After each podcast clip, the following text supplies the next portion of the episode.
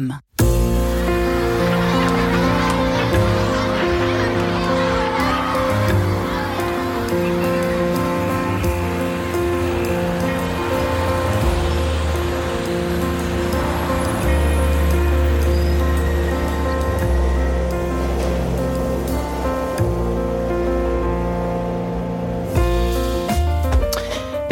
Médecins, burn-out aux urgences, suppression de lits, intérim des soignants en hausse, cette triste radiographie d'un hôpital et d'une médecine en souffrance était décryptée tout récemment dans un documentaire diffusé sur M6. C'est un sujet épineux et malheureusement pas nouveau. Les déserts médicaux se multiplient, les réformes des cursus en santé menées ces 20 dernières années ne semblent rien y changer. Certaines n'auraient même fait qu'aggraver la pénurie des médecins. Hors de toute évidence, l'enjeu et les solutions dépassent celui de la santé et des formations. Alors tout simplement la question bien épineuse et délicate nous allons poser ce matin à nos trois invités. Comment surmonter la pénurie de médecins en France? Marie-Ange de Son, ça commence tout de suite. Et j'ai la joie de recevoir mes trois invités. Docteur Pascal Hamel, bonjour monsieur. Pour commencer. Euh, vous êtes gastro-entérologue spécialisé dans le traitement des cancers de l'appareil digestif. Vous exercez dans un grand hôpital parisien. Tout va bien côté présentation oui, oui. Vous confirmez Je dirais le service d'oncologie digestive et médicale, il faut peut-être dire la spécialité quand même, euh, parce que je ne suis plus gastro-entérologue euh, classique, je dirais. Voilà, je m'occupe de malades ayant des cancers digestifs dans un grand hôpital, effectivement. Voilà qui est dit. Euh, Gabriel Dupassage, bonjour monsieur. Bonjour. Parlez bien dans votre micro. Vous êtes engagé vous-même dans la lutte contre les déserts médicaux, qui est, euh, vous qui êtes porteur du projet Médecins solidaires au sein de l'association euh, Bouge ton coq, c'est bien cela Exactement. Et enfin, Monique de la Bonjour Monique. Bonjour Vous qui êtes toujours médecin libéral généraliste en région parisienne. Oui. Voilà, la présentation est terminée. Alors j'ai envie de commencer par une question assez courte. Vous savez qu'on a 52 minutes devant nous pour évoquer ce délicat sujet. Je pense que ça ne suffira pas, à mon avis, parce qu'il y a tellement de choses à dire en préparant l'émission, je m'en suis rendu compte. Euh, j'ai envie de commencer par une question que je vous pose à vous, euh, docteur Pascal Hamel. Est-ce au fond une crise comme toutes les autres crises dont on parle tellement aujourd'hui, ou pas, finalement? Alors d'abord, merci de nous avoir invités pour ce sujet très important. Je pense qu'on est ravis de pouvoir donner notre point de vue là-dessus, avec deux, trois regards différents sur le sujet. Euh, je pense que c'est quelque chose qu'on voit venir depuis le début de nos études avec Monique, euh, avec laquelle on est en faculté. Euh, nous avons opté vers deux modes d'exercice différents. Et déjà, nos professeurs de médecine disaient, vous verrez, vous avez été sélectionné durement, dans un, dans un certain nombre d'années, il y aura un problème du nombre de médecins. Et à l'époque, ça nous effleurait pas. il y a combien de temps, pardonnez-moi? Alors, on a commencé nos études dans les années 80, hein, au début des années 80. Et déjà, il nous disait, vous verrez, mais nous, quand on a 25 ans, euh, on ne s'intéresse pas à ce qui va se passer dans 40 ans, bien sûr, ou dans 30 ans. Et déjà, on sélectionnait durement. Déjà, dans les filières de choix de spécialité, on avait dit qu'il y aurait un nombre très limité d'ophtalmos. Pourquoi très limité d'ophtalmos? Parce que les ophtalmos qui décidaient de ça avaient mis même une barre après l'internat, après le, concours de spécialité, en disant il n'en faut pas trop, euh, parce que sinon on va être euh, noyé. Maintenant, on trouve plus un ophtalmo. Hmm. Et, c'est pareil pour, pour, tout ce qui s'est euh, passé dans cette formation. Et je dirais, pour terminer cette introduction, que la médecine générale n'a pas été favorisée dans notre formation, c'est-à-dire qu'on passe dans des services très spécialisés, et j'en fais partie. Et quand on reçoit des étudiants, dont au moins la moitié, ou j'espère plus, seront médecins généralistes, on les met devant des services ultra euh, perfectionnés, pointus, dans des domaines qu'ils n'exerceront pas plus tard. Donc je pense qu'il y a une vraie réflexion, tout à travers notre exercice pendant les 40 ans qu'on a passé à Monique à travailler, euh, sur euh, comment faire pour motiver nos jeunes et pour que la société se rende compte qu'on a besoin de médecins généralistes mmh. installés, comme nous on en a eu quand on était petits, c'est-à-dire des gens qui parfois se déplacent le soir, parfois le week-end.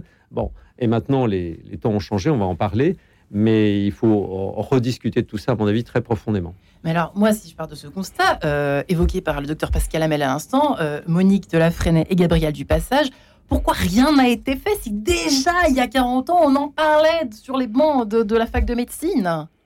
Bah, En fait, ce qu'il y a, c'est que le numerus clausus, il a été euh, euh, décidé euh, depuis des générations de politiques, tout simplement parce qu'ils pensaient que moins il y aurait de médecins, moins il y aurait de prescriptions, et moins il y aurait de frais, et moins la sécurité sociale serait en déficit.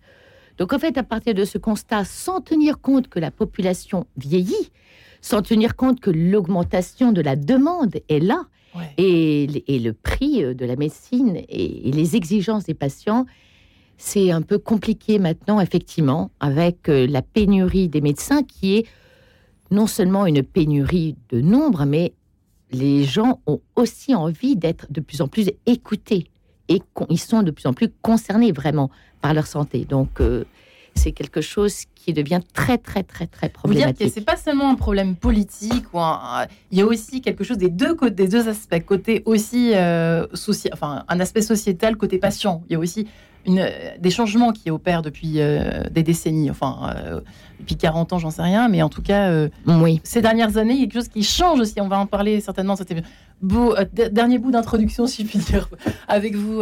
oui, moi, je, bien sûr, je, je, partage le diagnostic. Après, le, le sujet peut peut-être euh, et qui nous concerne aujourd'hui, c'est comment on agit. Voilà, comment, qu'est-ce qu'on fait? On a à la fois une urgence, une détresse de certains habitants dans les déserts médicaux et notamment dans la ruralité, qui est le territoire, les territoires sur lesquels nous agissons, où il y a des choses à faire, il y a des énergies à mobiliser, des énergies même positives dans cette morosité ambiante, à la fois du côté des médecins, mais aussi du côté des collectivités, des acteurs et des professionnels de la santé et des acteurs de la fonction publique. Et, je pense qu'il y a des choses à faire à très court terme, en mobilisant ces énergies collectivement, et peut-être à après réfléchir effectivement à plus long terme sur euh, là sur les politiques publiques pour pour résoudre ce problème qui ne sera pas résolu probablement avant 10-15 ans. Hein, euh, voilà, euh, la, la, démographie médicale n'évoluera pas avant 10-15 ans. Il faut il faut être très clair là-dessus. Qu'est-ce qui... Oui, pardonnez-moi, vous souhaitez peut-être rebondir sur ce que. Oui, non seulement la, la, démographie euh, mettra du temps à, remonter, si je puis dire, pour que les, médecins soient effectifs, mais d'autre part, je crois que c'est très important, on a beaucoup discuté avec Monique de la Freinet, c'est le, le, côté qualitatif. Ça, c'est le côté quantitatif du clausus. Mais nous avons maintenant des jeunes qui n'ont pas les mêmes ambitions, les mêmes objectifs. Alors, l'ambition, c'est pas le bon mot, les mêmes objectifs que nous, nous avions, c'est-à-dire que la médecine ne sera pas. Euh, et n'occupera pas toute leur vie, si je puis dire, euh, professionnelle et même personnelle. Mhm. Voilà, c'est partout dans toutes les disciplines, euh, euh, dans tous les métiers. Mais ça, on a un compte. Voilà. On ne remplacera pas un généraliste qui travaille comme Monique 70 heures par semaine par un généraliste qui travaillera 70 heures par semaine. On en aura peut-être deux. Simplement, on ne va pas doubler le nombre de généralistes ou de médecins. Et donc, il va, il va se produire une difficulté de toute façon à trouver des gens euh, pour euh, faire le travail qui a été fait avec, un certain, avec une certaine quantité de médecins qui ne sera pas remplacée qualitativement. Je pense que les gens ne voudront plus travailler comme on a travaillé. C'est-à-dire qu'on ne veut plus être médecin pour les mêmes raisons, au fond, qu'il y a 40 ans. Ah si, si, je pense qu'il y, y, a une aspiration, les étudiants que je vois dans mon service, il y a une aspiration à s'occuper de l'autre, avoir du sens. Je vois pas beaucoup de jeunes qui arrivent en disant c'est un métier où je vais gagner de l'argent. Franchement, je ne vois plus. J'en avais, il y en avait à la faculté qui ah, moi. Moi, vous poser la question. je ferai peut-être plus tard de la médecine esthétique, des machins qui vont me rapporter beaucoup d'argent, etc. Euh, ok, mais c'est rare. C'est tellement d'efforts. Et les étudiants là, ils ont un métier à sens. Et dans notre société, quand on croise des gens qui travaillent dans, dans la finance, dans des endroits euh, où on gagne parfois beaucoup d'argent, ils viennent nous voir en disant vous avez un métier qui a du sens. On l'a vu pendant le Covid. Hein, ça fait partie de ces métiers important du soin, et pas seulement les médecins d'ailleurs. Il faut ajouter des infirmières, des soignants tous les gens qui travaillent dans les centres sociaux, des psychologues à l'hôpital ou, dans les, ou dans le libéral. Donc, si vous voulez, je, crois que nos jeunes arrivent avec cette envie, mais qu'après, euh, la société les oriente vers attention, il ne faut pas trop travailler, quand même, il faut penser à sa vie personnelle, il faut penser à l'épanouissement de sa famille. Peut-être qu'ils ont raison, je ne sais pas, mais en tout cas, ça ne sera pas en adéquation avec les besoins de la population. Et là, on arrive à un deuxième problème, effectivement, parce qu'il n'y a pas que souvent on aborde le côté politique, politique institutionnel, le monde arena politique qui a pris la place du monde arena médical, etc. Depuis quelques années. Monique, c'est bien plus large. On sent qu'il y a quelque chose aussi de la part même des futurs médecins. En fait, ce que je, oui, les futurs médecins, comme dit exactement le professeur Hamel, ils viennent avec vraiment l'envie, l'envie avec le, avec l'envie de faire un métier à sens, vraiment. Ça, c'est quelque chose qui les habite depuis le début, parce qu'ils mhm. savent très très bien que ce n'est pas un métier où ils vont justement maintenant gagner de l'argent. En revanche, hmm. malheureusement, à la fin de leurs études, au moment de, de s'installer et passer au côté pratique, ils se rendent malheureusement compte que ben, entre le travail qu'ils fournissent, la disponibilité qu'on leur demande, les responsabilités et la rémunération, il y a quelque chose qui ne va pas. Qui a changé? Sincèrement Réellement, euh, oui, parce qu'en fait, le niveau de vie quand même des, des, médecins a été divisé par 5 euh, ou 6. On peut dire que par exemple, en 99, une baguette, ça coûtait 1 franc et la consultation coûtait 115 francs. Et maintenant, la baguette, elle coûte 1 euro et la consultation, c'est 25 euros. Mmh. Alors moi, j'ai eu, des, j'ai eu deux remplaçants hommes euh, qui étaient absolument super, extrêmement bien formés. Ils étaient vraiment au top. Eh bien, ils se sont rendus compte que pour rester éventuellement en région parisienne, ben, ça ne pouvait plus coller. Donc l'un est devenu ostéopathe, c'est très dommage, et l'autre maintenant s'oriente vers la médecine esthétique. Ah, ouais. ah oui, c'est ce qui est en train de se passer. C'est ce qui est en train de se passer. Gabriel bah, Passage, vous confirmez. Alors moi, je vais peut-être euh, mettre une note un peu plus positive. oui. Parce que euh, peut-être que je présente en deux mots euh, notre association, si vous le voulez bien. Euh, Médecins solidaires, c'est un collectif de médecins, une association euh, qui agit pour euh, apporter du soin dans les déserts médicaux, en ruralité, en temps partagé solidaire. C'est une idée que nous avons eue, assez innovante, et qui nécessitait une expérimentation que, que nous avons faite à petit village d'Agen dans la Creuse, euh, c'est-à-dire de dire c'est un médecin pendant une semaine, un médecin donne une semaine de son temps dans l'année, et la rotation de 50 médecins fait une année de soins continus.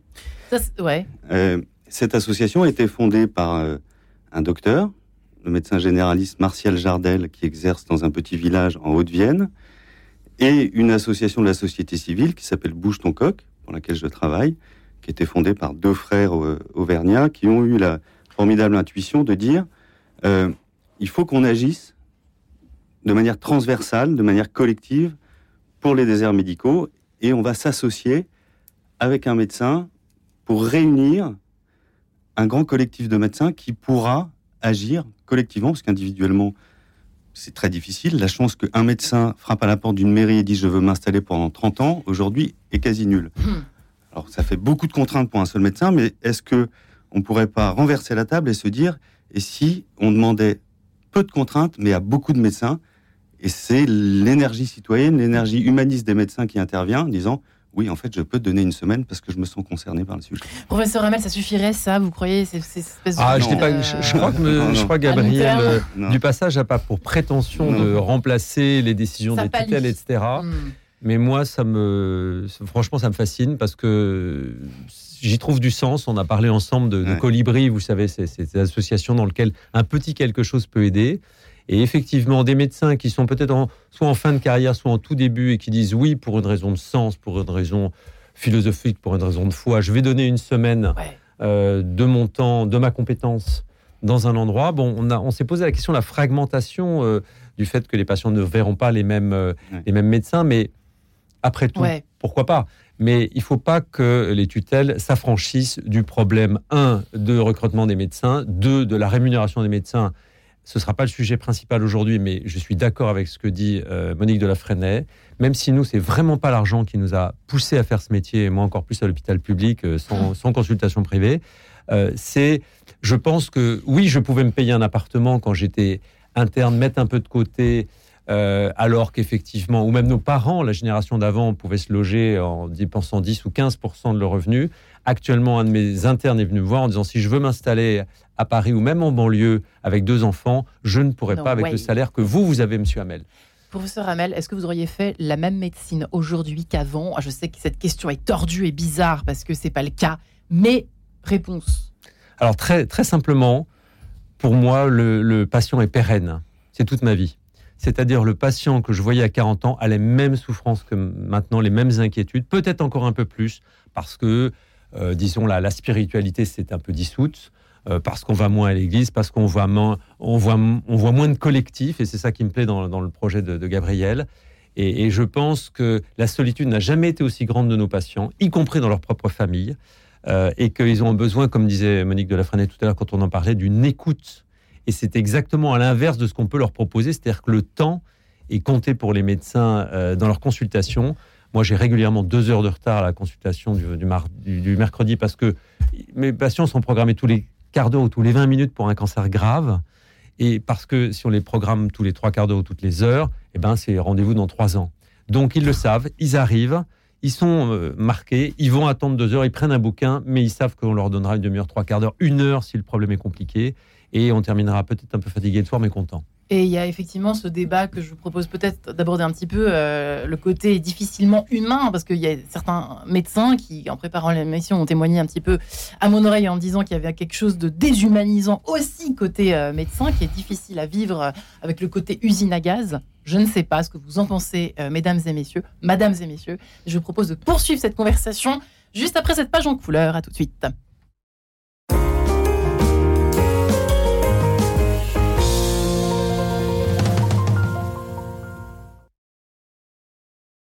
Vous propose cette semaine de prendre 26 minutes pour réfléchir à la question Le mensonge est-il le révélateur de l'homme? avec un texte d'Emmanuel Kant. Rendez-vous ce samedi à 11h30 et si ce samedi vous faites Shabbat ou que vous avez rendez-vous avec l'inspecteur des impôts, Matière à penser, notre émission s'écoute aussi en podcast. N'oubliez pas que vous êtes intelligent. Petit futé, plein d'idées pour vos prochaines vacances en France. Balade à vélo, en moto, en camping-car? Découvrez nos parcours uniques et téléchargez le fichier GPX. Balade gourmande, hébergement insolite, séjour nature, les guides du Petit Futé vous feront redécouvrir la France. Petit Futé, des bons plans et des expériences à partager.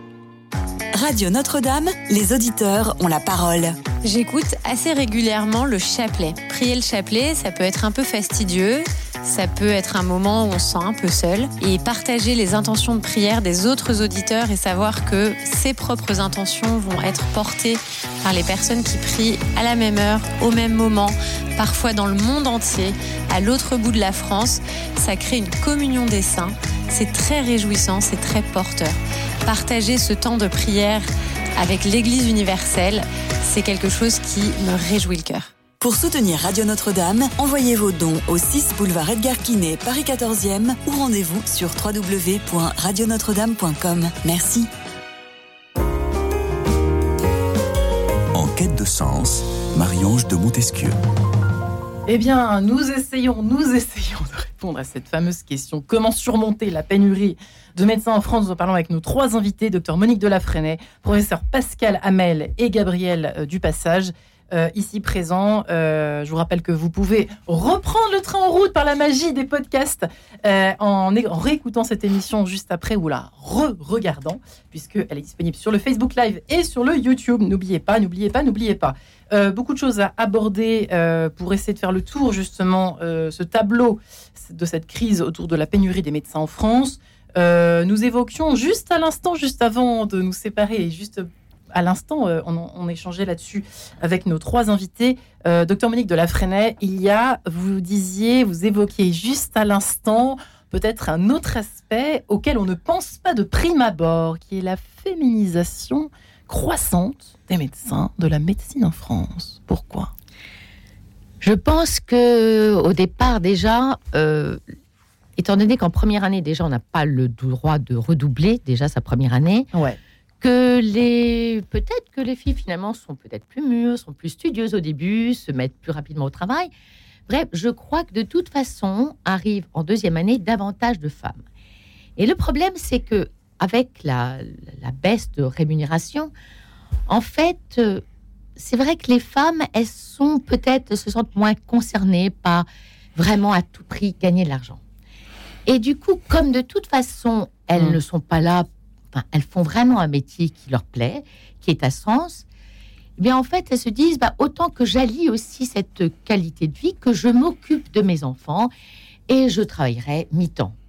Donc en fait, il y a quand même pas mal de femmes qui travaillent, mais même je pense la majorité, qui travaillent à temps partiel. D'une part parce que au fond, la seule chose qui les intéresse, c'est de, de, garder cette quête de sens. Et d'autre part, elles n'ont pas les moyens, en fait d'avoir quelqu'un euh, pour s'occuper de leurs enfants temps plein. Moi, j'ai j'ai fait ce choix d'avoir quelqu'un à la maison temps plein pour être disponible temps plein aussi pour mes patients. Mais ça, il n'y a plus personne qui, euh, qui, a les moyens de le faire avec euh, la rémunération qu'on a. Donc en hmm. fait, c'est un voilà, c'est un choix, mais il faut quand même voir qu'avec cette féminisation, le temps médecin global en France a été au moins divisé par deux. C'est-à-dire qu'il paraît que des études ont montré que nous, avec le professeur Hamel, comme on disait, des vieux dinosaures comme nous, on bosse en général en moyenne 58 heures par semaine et que les jeunes maintenant bossent en moyenne 38 heures par ah, semaine. En moyenne. Alors il y a plus de techniques, etc. Peut-être que, je ne sais pas, je me fais un peu l'avocat du diable, mais votre remarque est en fait généralisable, hein, puisque même dans, le, dans notre métier à nous, c'est pareil. Hein. nous, on bossait jusqu'à 3 heures du matin, et maintenant, attention, j'ai piscine à 18 heures, donc ça va pas être possible. Donc il y a une crise également dans notre métier, et je pense dans d'autres également, professeur Hamel, pour compléter ce que vient d'évoquer euh, le, phénomène de la féminisation, vous vous dites qu'il y a aussi, donc on, vient de l'aborder un petit peu, mais effectivement les rythmes qui changent, le rapport au temps peut-être. Le rapport au hein. temps, le rapport au travail. Non, je suis entièrement d'accord à ce qui vient d'être dit, euh, mais il faut faire attention, et je m'en aperçois aussi à l'hôpital, il ne faut pas accuser les jeunes, c'est-à-dire vous avez un peu envie de bosser comme nous. Moi, je passe mon temps à essayer de, de, de, dénicher des, ce que j'appelle des pépites, c'est-à-dire des gens qui vont comme nous être universitaires, essayer de faire progresser la recherche, la science, etc., et bien soigner les malades. Et je me heurte au fait que l'exigence est énorme.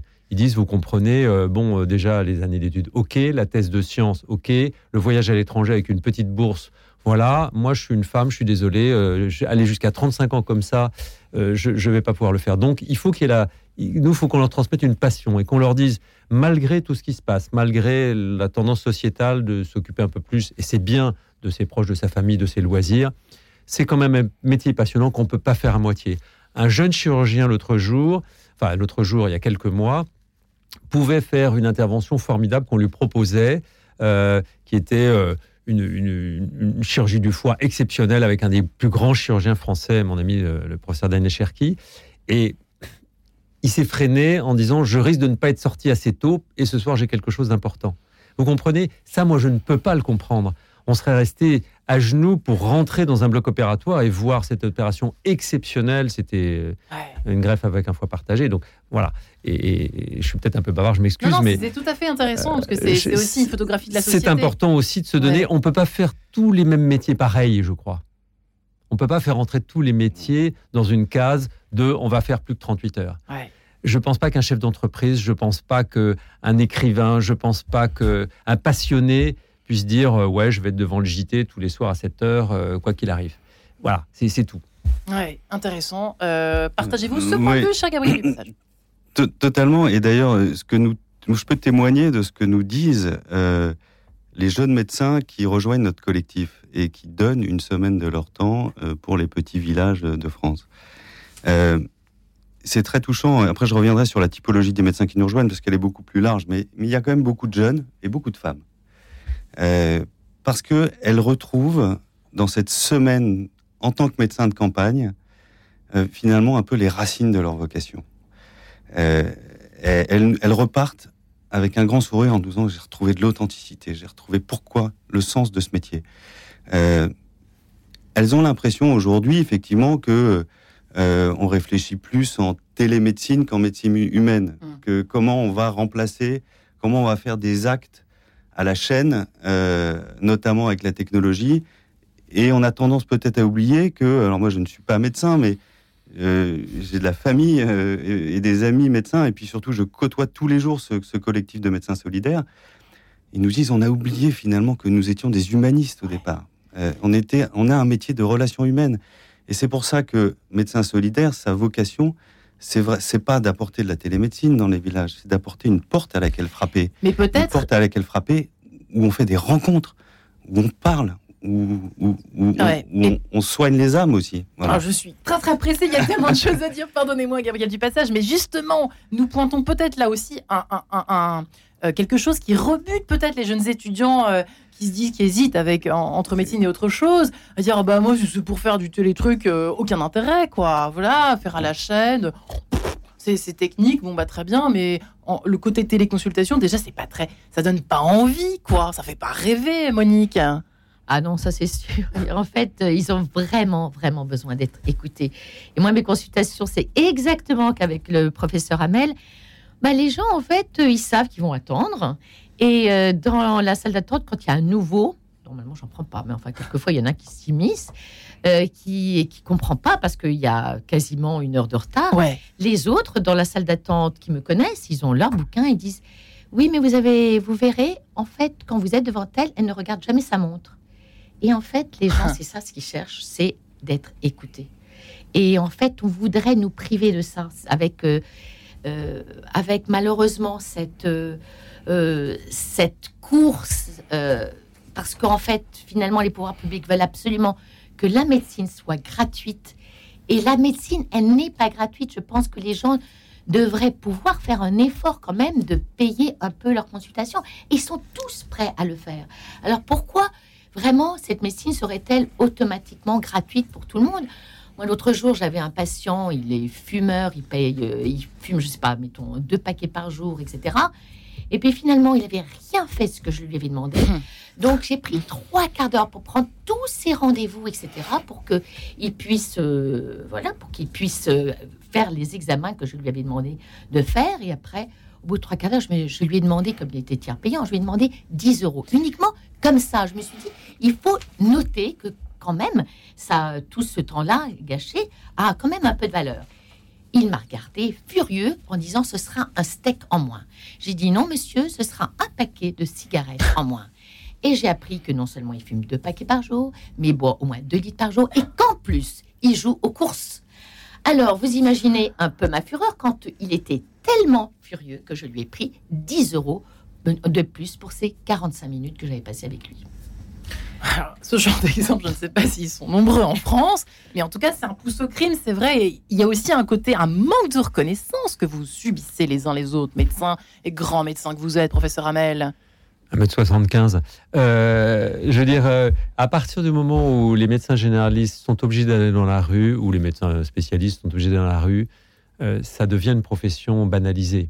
C'est-à-dire que moi, quand j'étais petit, on respectait. vous allez rire, mais on respectait euh, le maire, le curé, le pasteur et le médecin. Là, il y a des gens qui rentrent dans notre cabinet.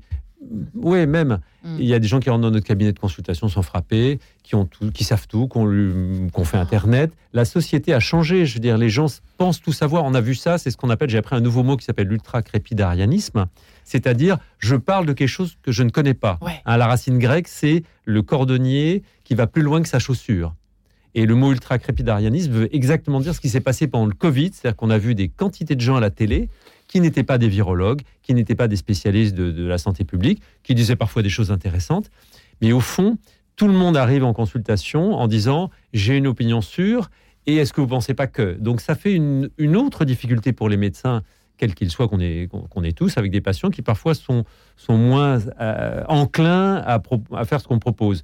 Mais la plupart du temps, je dirais que c'est minoritaire. Les gens ont besoin d'écoute, de, confiance, de déposer leur angoisse. Et le médecin reste, une fois qu'on est dans un cabinet, et même si on est le plus grand de la Terre, euh, on a vu des gens à responsabilité, quand ils arrivent dans un cabinet de consultation, ils sont comme des enfants. Ils ont peur, ils ont envie qu'on s'occupe d'eux, et ça restera comme ça.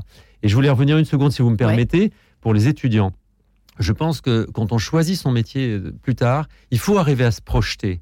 Moi, j'ai plusieurs étudiants qui m'ont dit, je leur fais toujours la même chose. Euh, on, s'arrête et je leur dis maintenant fermez les yeux. Ah bon, qu'est-ce qu'il va nous faire de l'hypnose? Voilà, vous avez une baguette magique. Là, vous avez une baguette magique. Qu'est-ce que vous faites? Et il y en a un qui ouvre les yeux qui dit moi je suis chirurgien cardiaque pour les enfants en Afrique. Et puis un autre qui me dit ah moi je fais, fais de l'obstétrique, je fais naître des enfants. Et puis quelques minutes après, ils disent Ouais, mais on sait que c'est pas trop possible parce que dans, dans 20 ans, quand on aura des enfants plus grands, etc., les gardes, on voudra plus en faire. Et puis je sais bien qu'en Afrique, etc. Et ils font tomber leurs rêves.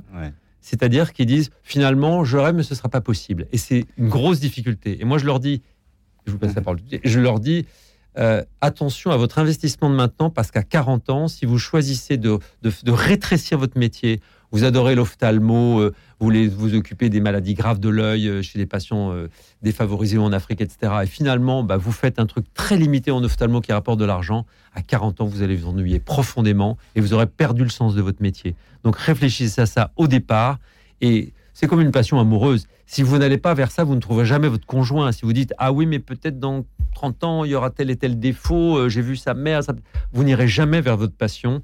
Et je pense c'est pareil pour le métier de médecin. Je, toute comparaison limitée. Ça fait vraiment plaisir ce que vous dites parce que c'est euh, ah pardon, effectivement c'est euh, c'est nous notre, notre ambition modeste, mais c'est de réenchanter ça, réenchanter cette vocation. Et je vais vous dire même peut-être que l'ambition suprême, c'est que médecin solidaire, ça rentre dans le langage courant des étudiants de médecine. Peut-être qu'en dernière année d'internat, ils se diront euh, entre eux, tiens, euh, tu fais médecin solidaire l'année prochaine? Voilà, tu donnes une semaine de ton temps? Et, c'est ça qu'il faut réussir à rallumer, en fait. Nous, on rallume la lumière dans les villages, mais on veut aussi rallumer la lumière dans ce rêve euh, vocationnel des médecins. Et nous pensons, et même nous sommes persuadés, qu'aujourd'hui, c'est en mettant l'énergie positive et du rêve que ça va marcher.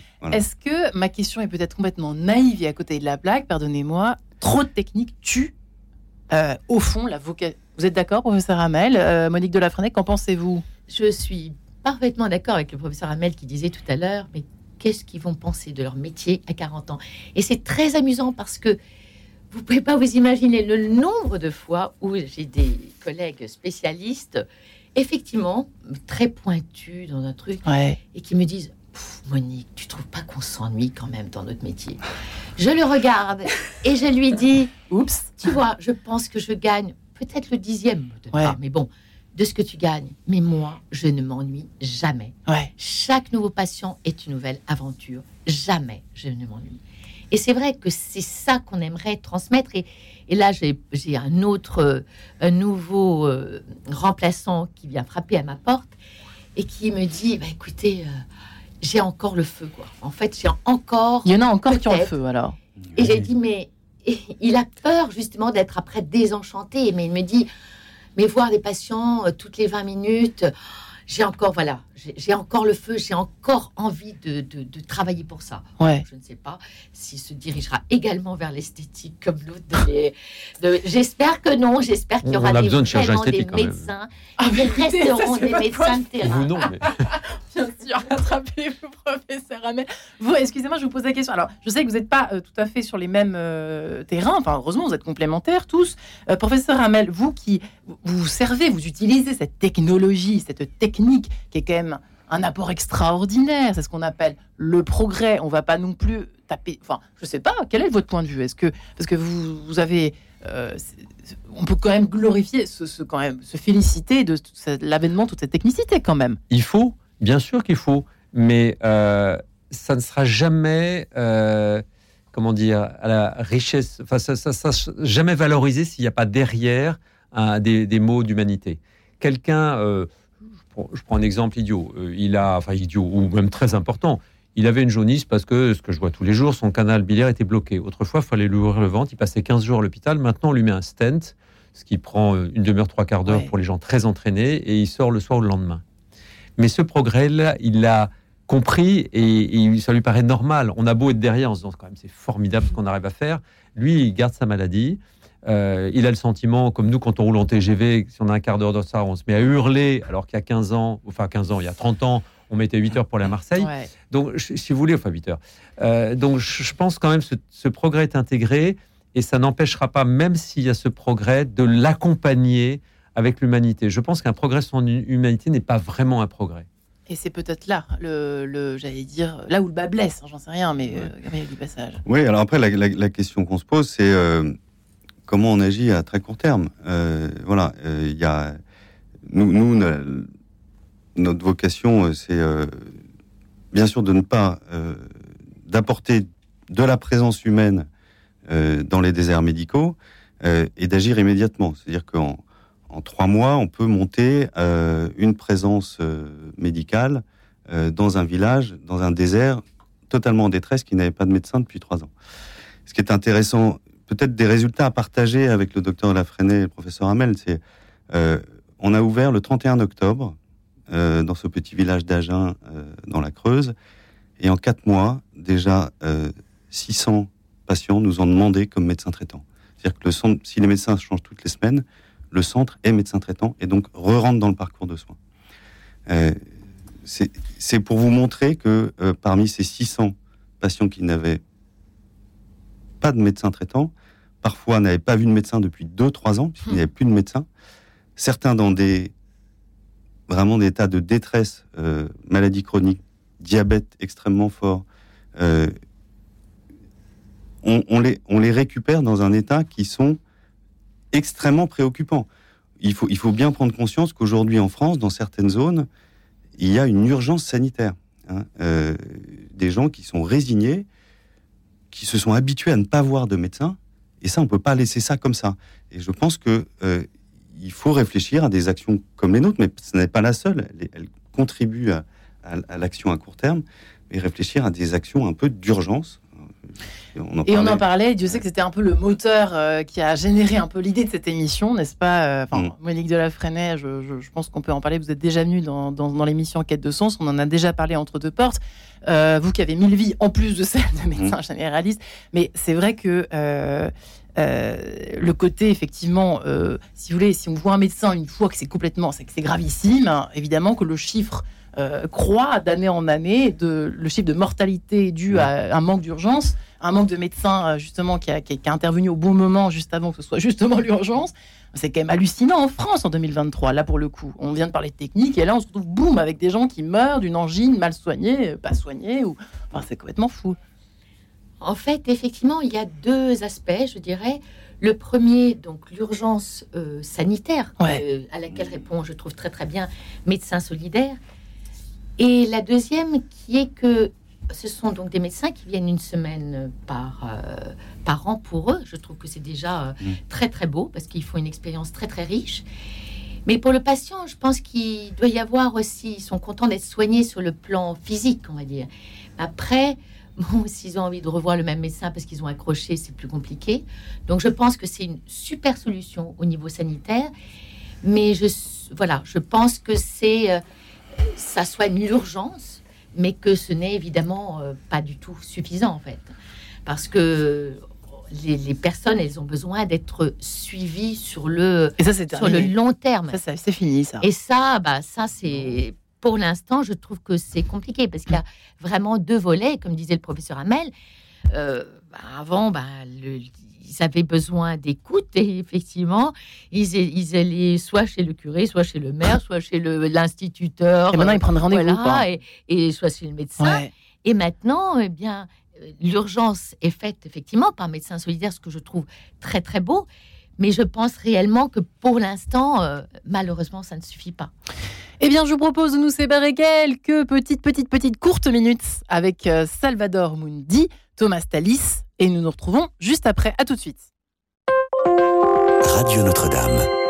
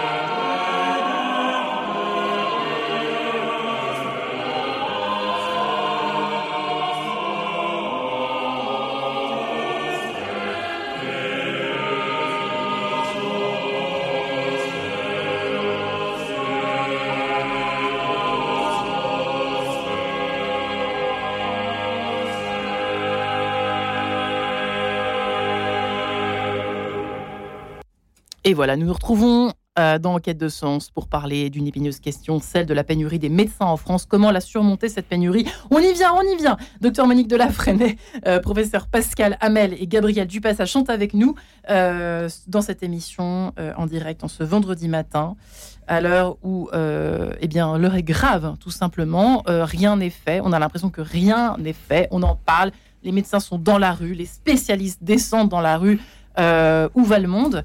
Professeur Pascal Hamel, euh, trêve de blague. Euh, c'est vrai qu'on va y venir à, cette, à cet euh, espace de solution, puisque c'est comme ça que fonctionne l'émission Enquête de sens. Est-ce qu'il y en a Est-ce qu'il y en a à notre disposition, à votre disposition Est-ce qu'il y en a? On va y venir. C'est un problème structurel tellement profond que de toute façon, on n'en verra pas les effets dans les dix ans qui viennent, probablement.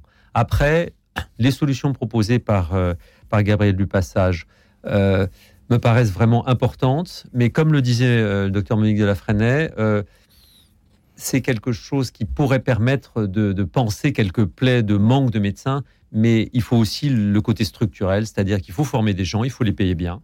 Euh, ça, c'est vrai. Il faut les respecter. Alors, les respecter, c'est une injonction. Hein, ça ne veut pas dire que parce qu'on dit, voilà, tu vas faire un médecin, il faut leur apprendre à l'école qu'un médecin, bah oui, c'est comme l'instituteur, ça se respecte. voilà. Il y a quelque chose sur lequel je voudrais revenir pour les solutions éventuellement, mais pour l'esprit général, c'est le collectif. Il y a un mot, surtout dans une émission, surtout sur cette radio, je pense, qui est important, c'est que on est dans un monde beaucoup plus individualiste. Ma pomme. Euh, moi, j'ai déjà vu des gens, des internes dire ah ben non. Euh, euh, une femme accouche ou, j'ai une, interne qui a des contractions, ah ben non, moi ce soir j'ai quelque chose. voilà, je ne peux pas faire ta garde. On peut entendre des choses comme ça. Donc je pense qu'il y a, y a vraiment un besoin de collectif. Alors vous allez me dire, euh, Monique de la Frenette travaille dans son bureau, moi je suis dans mon bureau en consultation, même si je vois mes étudiants ou mes malades dans la journée dans l'hôpital. Il y, a, quand même besoin, il y a, un problème de collectif. C'est-à-dire, un peu le sens de ce que disait euh, Gabriel euh, du passage, c'est-à-dire travailler aussi pour le bien collectif, c'est-à-dire que, bon, je ne vais pas mettre le violon et, les petits oiseaux en disant on travaille pour le collectif parce qu'il faut d'abord se nourrir et puis il faut aussi, euh, il faut aussi soigner ses patients.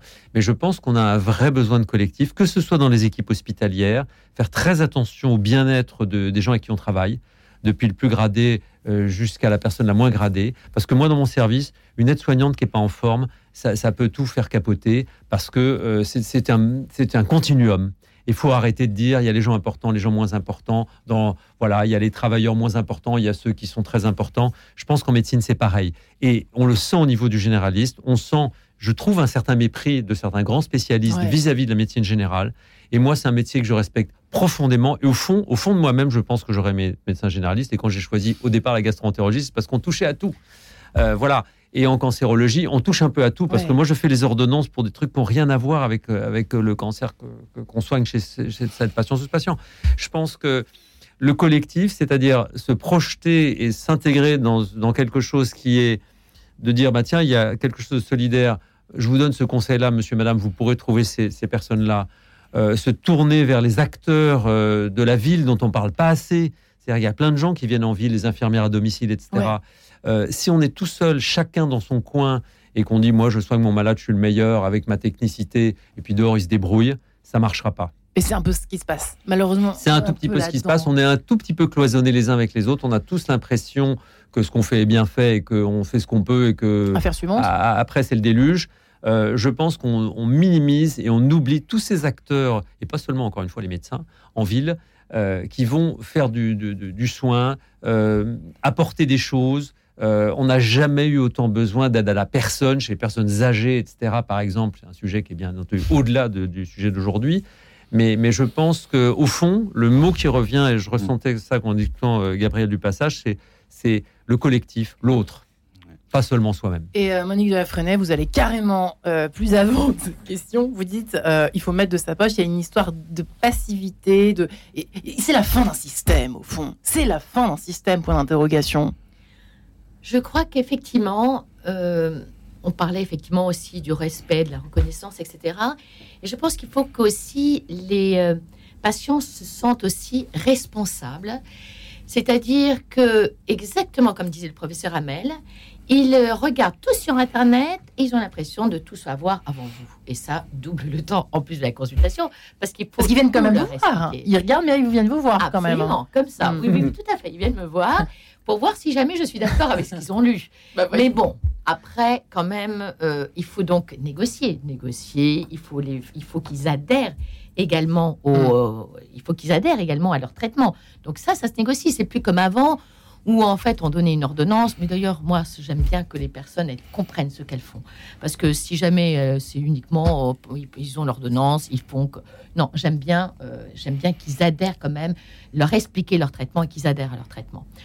Et puis je pense que réellement, comme je disais tout à l'heure, si jamais tout simplement ils payaient, je ne sais pas, 10 euros à partir du moment où en fait la visite à domicile il y a eu 10 euros de leur poche, si ce n'était pas des personnes très âgées, en fait, la visite à domicile, enfin, je veux dire, le, le nombre de visites à domicile a été divisé par trois. Par trois. C'est-à-dire que avant, les gens, ils appelaient à euh, c'est vrai que je me souviens quand euh, j'étais petite, c'était très souvent le cas. Hein. Ben oui, voilà.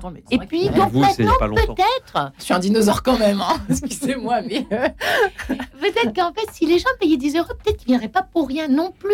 Donc en fait, finalement, ça ne coûterait pas plus cher à la, je veux dire, à la sécurité sociale. Et puis, les gens se responsabiliseraient. Et puis, qu'est-ce que c'est que 10 euros quand hmm. on voit? Chez le vétérinaire, mais l'argent qu'ils dépensent, ils sont prêts à prendre des mutuelles de incroyables hein, pour leurs chiens, leurs chats, etc. Mais alors pour eux, pas du tout. 150 euros, ma première visite avec mon chat. Alors là, je peux vous dire, je ne retournerai pas chez le veto demain. Hein, ça, c'est sûr. oui, et ben voilà. Et c'est ça qui est fou. C'est-à-dire qu'ils sont prêts à dépenser, même des gens qui n'ont pas du tout de beaucoup de revenus, ils sont prêts à dépenser beaucoup d'argent pour leurs chiens, leurs chats, et trouvent ça normal. Bon, le, sans compter le plombier, enfin, et tout le reste, l'électricien, etc. 150 euros de l'heure. Bon, enfin, bref. Donc, je trouve qu'il y a quelque chose. Euh, enfin, c'est juste un, un, symbole 10 euros par consultation, mais ça peut être beaucoup. Et ça peut peut-être non seulement donc en augmentant un petit peu la rémunération des médecins, enfin bon, bon mais c'est surtout que en fait, avec ces 10 euros, peut-être que les gens ne viendraient pas pour, pour rien. plus. Gabriel du passage. Pardonnez-moi, je ne vous ai pas oublié, mais je voulais absolument que vous arriviez justement au bout de cette, oui, bah, chaîne de peut-être, peut-être pour, euh, euh, pour conclure, collectif bien sûr, euh, je dirais innovation aussi, vous l'avez dit, peut-être la fin d'un système, donc il faut réfléchir avec les nouvelles générations de médecins qui arrivent, qui pensent différemment, à, apporter plus d'innovation, peut-être plus de, mobilité aussi, et c'est ce qu'on arrive à prouver avec notre collectif de médecins solidaires.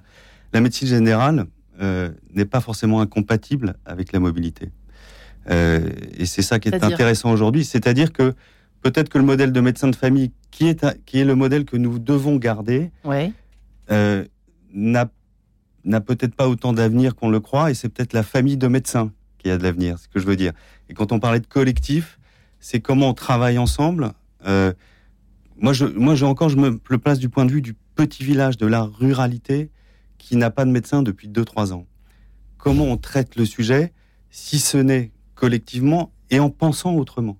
Il faut faire un pas de côté, c'est dire, très bien, il faut agir, il y a une détresse, on fait un médecin une semaine, et on assure la continuité des soins. Et on assure la continuité des soins en pensant autrement, avec des outils informatiques, bien sûr, mais surtout avec une présence humaine, une salariée peut-être dans le centre qui va faire le relais entre le médecin qui arrive et le médecin qui part, avec des fiches et des, process extrêmement calibrés et rigoureux sur les dossiers médicaux. Voilà, il faut, il faut penser autrement. Oui, professeur Hamel, euh, quand on voit effectivement, pour, poursuivre ce qui a été dit tout à l'heure, pour poursuivre sur cette conversation sur euh, la pénurie et les effets de cette pénurie directe, même quand on appelle SOS médecins, ce qui a été mon cas pour ma fille de 18 mois il y a quelques temps, c'était blindé. Il n'y avait même pas de place. Enfin, c'est complètement hallucinant. Donc, euh, c'est vrai que là, on est content d'avoir des, mm. des alternatives de ce type. Mais alors, disons-le, et je crois que Monique de la Freinet pourra critiquer, mais il y a un effondrement de la, la médecine générale pour les urgences. C'est-à-dire que si les urgences actuellement sont complètement engorgées partout et que les urgentistes débordent et que fuient les hôpitaux parfois en burn-out, c'est parce qu'au fond, il y a plus ce relais des choses qui sont peut-être pas vitales, euh, pour lesquelles le médecin se déplaçait ou était disponible. Bon, les cabinets de consultation, pour la plupart, sont fermés à 6 heures du soir. Et, qu'est-ce qu'on fait après? Et donc, euh, du coup, les gens ont pris ce réflexe de dire il y a la lumière, il y a des gens, et puis c'est peut-être grave ce qu'a mon fiston qui a 39. Euh, bon, je veux dire, on serait pas allé à l'hôpital, on, aurait fait ça avec du mercurochrome et de l'aspirine quand j'étais petit. Donc je pense que je suis d'accord avec Monique de la Freinet aussi pour dire qu'il y a un message à adresser aux patients, que nous sommes tous en puissance, c'est-à-dire, il y a une règle du jeu, le médecin n'est pas tout puissant, mais il faut lui faire confiance. C'est-à-dire qu'effectivement, si quelqu'un vient nous voir et que juste après, il va voir quatre médecins différents pour des avis différents, qui va lire des revues et des magazines dans, le, lesquels on explique, puisqu'il y a des carences, comment il faut se nourrir et, et comment il faut euh, arrêter tel ou tel aliment qui va forcément vous donner telle ou telle maladie. Je pense que la confiance doit être établie, mais aussi le respect, c'est-à-dire, je dérangerai mon médecin vraiment si euh, je dois le déranger.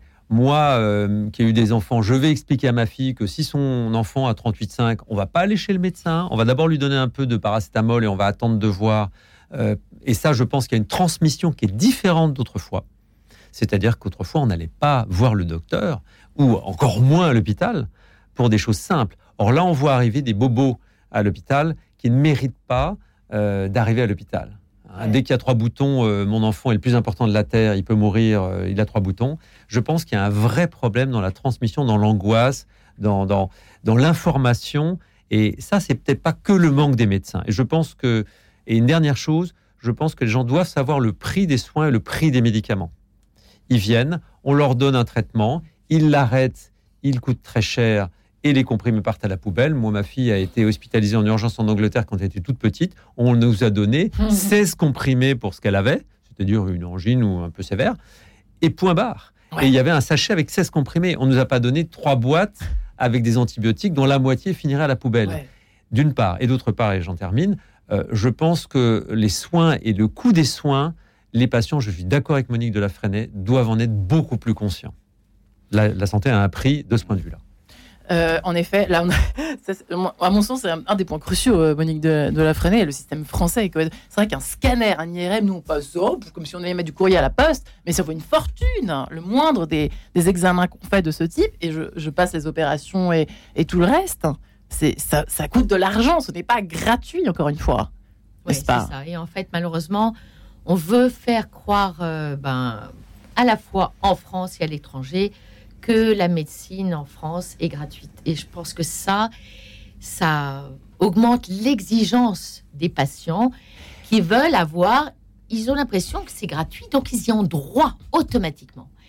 Et puis le manque de temps fait aussi peut-être, il faut, je, dois avouer quand même, que certains confrères, quand ils ont quelqu'un qui va pas bien, hop, aller aux urgences. Et, et en fait, malheureusement, c'est peut-être comme ça que les internes ont été. Euh, moi, je vois mes, mes petits mes internes qui m'ont un peu dégoûté, quoi. Non, mais voilà, il dit ah ben s'il a ça, je l'envoie, je l'envoie immédiatement aux urgences. J'ai dit non. J'envoie personne aux urgences parce qu'ils vont attendre des heures. Donc, c'est pas la peine tu fais tout faire en ville, tu appelles un tel, est-ce que tu peux me prendre rapidement, faire rapidement un scanner un tel parce qu'il a telle ou telle pathologie? Il faut arriver à se débrouiller tout seul et faire le diagnostic et éventuellement après appeler un confrère spécialiste pour le traitement si vraiment ça ne marche pas. D'où le côté encore une fois collectif. Hein. On sent que c'est une, une, implication à la fois, à la fois des, des patients et des, des très exactement, très exactement ça. Il faut, moi je dis aux étudiants dès leur plus jeune âge, se faire un carnet d'adresses. C'est-à-dire, euh, j'ai été voir l'autre jour, à titre personnel, un spécialiste que connaît Monique de la. Ah. Et en tout cas, euh, voilà. Ah bon, d'accord. Bah alors, peut-être on va vous donner un mot de conclusion. Monique de la Freinet, Gabriel du passage. Merci en tout cas infiniment pour cette belle conclusion. Retrouvez le podcast de cette émission sur le www.radionotre-dame.com.